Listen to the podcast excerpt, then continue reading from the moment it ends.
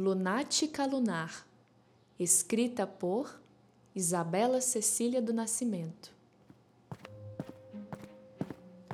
Onde, cadê, como eu fui perder? Ando por aí com minha mochila pesada de tantos objetos pessoais e histórias surreais. E minha falta de atenção rendeu minha confusão. Não foi só uma vez, foram duas, três e quantas mais serão? Eu sou o mundo da lua. Me perco pela rua. Algumas vezes volto, outras nem retorno. É um encontro infinito com a noite crua. Ah, mundo da lua, eu sou tão seu, você é tão eu. Entenda o meu drama. Uma lágrima cai no chão, seca e desaparece. É o meu imaginário de concreto perdido.